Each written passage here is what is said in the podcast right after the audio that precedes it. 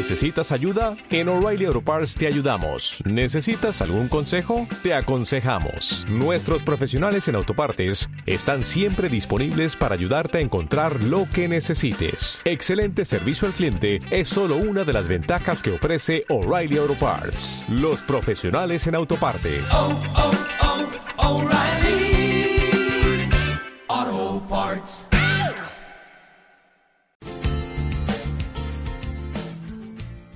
Cualquier entidad, sea pública, privada o incluso los profesionales que pretendan no ya tener éxito, sino sobrevivir en un mundo cada vez más globalizado y digital, debe tener como objetivo permanente la innovación, la continua lectura anticipada de los cambios que vienen y adaptarse a ellos. Las empresas invierten en innovación no solo para poder hacer frente a estos nuevos retos, sino para adelantarse a ellos.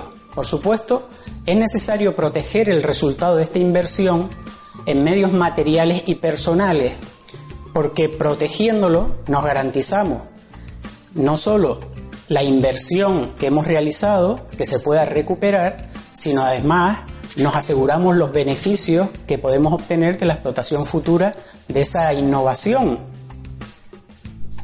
Y, también nos retribuimos por el riesgo que hemos asumido cuando invertimos en innovación. Dicha protección, la protección de la innovación, toma distintas formas en función de la característica de la innovación a proteger. Normalmente a través de la propiedad intelectual o de la propiedad industrial. En el ámbito de la actividad empresarial se reconocen normalmente tres formas de proteger las innovaciones. Según la Escuela de Organización Industrial serían el derecho de propiedad industrial, el know-how, saber hacer y el secreto industrial. Cada una de estas vías tiene sus ventajas e inconvenientes. El primero de ellos está relacionado con, con la ocultación total del proceso de innovación. Esta vía de protección, en condiciones ideales, parece la más adecuada. Lo que ocurre es que obviamente es muy difícil mantener un secreto, sobre todo cuando hay muchos intereses económicos en relación a ese secreto industrial.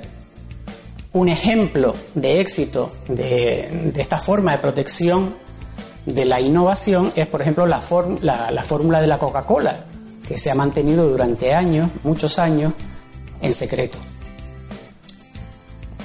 También eh, hay otra manera de, proteger la innovación, hemos dicho el, secreto industrial, podemos proteger la innovación a través de los derechos de propiedad industrial. En esencia, los derechos de propiedad industrial eh, lo que hacen es impedir que los terceros, puedan explotar la, in, la invención que hemos protegido sin el consentimiento de, quien es titular. Por lo tanto, nos dan un monopolio, monopolio temporal, para que el inventor o el titular de estos derechos pueda fabricar estos productos, los pueda explotar, pueda eh, realizar la transferencia de esta innovación y, rentabilizar el tiempo que ha dedicado a la obtención de esta, innovación.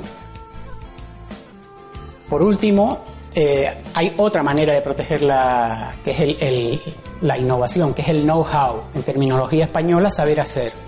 Consiste en el conjunto de detalles que aún no siendo trascendentes para la consecución del resultado, su desconocimiento impide la materialización de la innovación de la, en su grado máximo de eficacia y rendimiento. En la práctica se utiliza una modalidad eh, mixta, la propiedad industrial, manteniendo secretos algunos detalles y, manteniendo también la manera específica de materializar esa innovación eh, en secreto.